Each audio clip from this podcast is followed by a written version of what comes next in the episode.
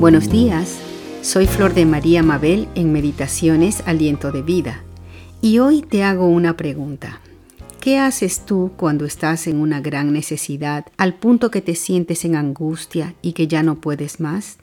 Quizá lloras y te desesperas o quizá tratas de encontrar un culpable a tu situación o quizá te encierras en tú mismo, en tú misma y entras en depresión pues piensas que nadie puede ayudarte. Quizá te preguntas cuál sería la mejor salida o solución a tu situación actual. Vamos a ver la respuesta de tres personas en la Biblia, cómo ellos reaccionaron o aconsejaron a otros que se encontraban vulnerables en situaciones difíciles. Leamos en Job 19:25. Dice, Yo sé que mi redentor vive y al fin se levantará sobre el polvo. Job había perdido todo, sus bienes, sus riquezas y lo más desesperante de todo, había perdido a todos sus hijos y en esos momentos su cuerpo estaba muy enfermo y lleno de dolor. Para colmo de sus males, llegaron tres amigos para hablar con él, pero en vez de consolarle, comenzaron a acusarle de maldad y a afligirlo con sus palabras de acusación.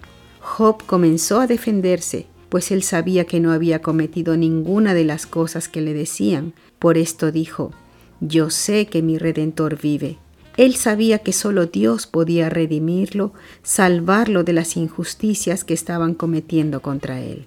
Leamos en el Salmo 41.3, dice, Pacientemente esperé a Jehová y se inclinó a mí y oyó mi clamor, y me hizo sacar del pozo de la desesperación, del lodo cenagoso. Puso mis pies sobre peña y enderezó mis pasos.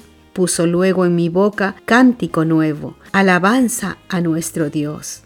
Dicen estos versos que el rey David se encontraba en tal angustia que era como si estuviera en un pozo de desesperación, en lodo cenagoso. Pero dice que clamó a Dios y Dios oyó su clamor y lo sacó de ese pozo y que luego el Señor puso sus pies a salvo y le dio descanso y seguridad y David pudo entonces cantar y alabar a Dios. Y en el libro de Isaías, capítulo 40, versos 29 al 31, dice, Él da esfuerzo al cansado y multiplica las fuerzas al que no tiene ningunas. Los muchachos se fatigan y se cansan, los jóvenes flaquean y caen. Pero los que esperan al Señor tendrán nuevas fuerzas, levantarán alas como las águilas, correrán y no se cansarán, caminarán y no se fatigarán. Aquí Isaías les estaba aconsejando al pueblo de Israel a que no se desanimen, sino que esperen en Dios, que Él podría ayudarlos. Les decía que se vuelvan a Dios, quien era el que podía darles la victoria, pues ellos estaban olvidándose de su Dios. Hermano querido, hermana querida, ¿te sientes tú en angustia por algo? ¿Te sientes traicionado por tus amigos, acusado injustamente? ¿Te sientes desesperado o desesperada por alguna enfermedad o situación?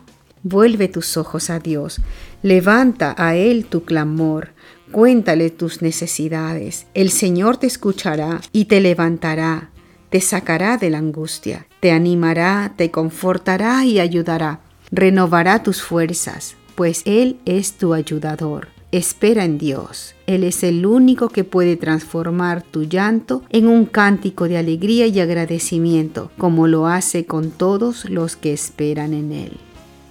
Hasta otro día.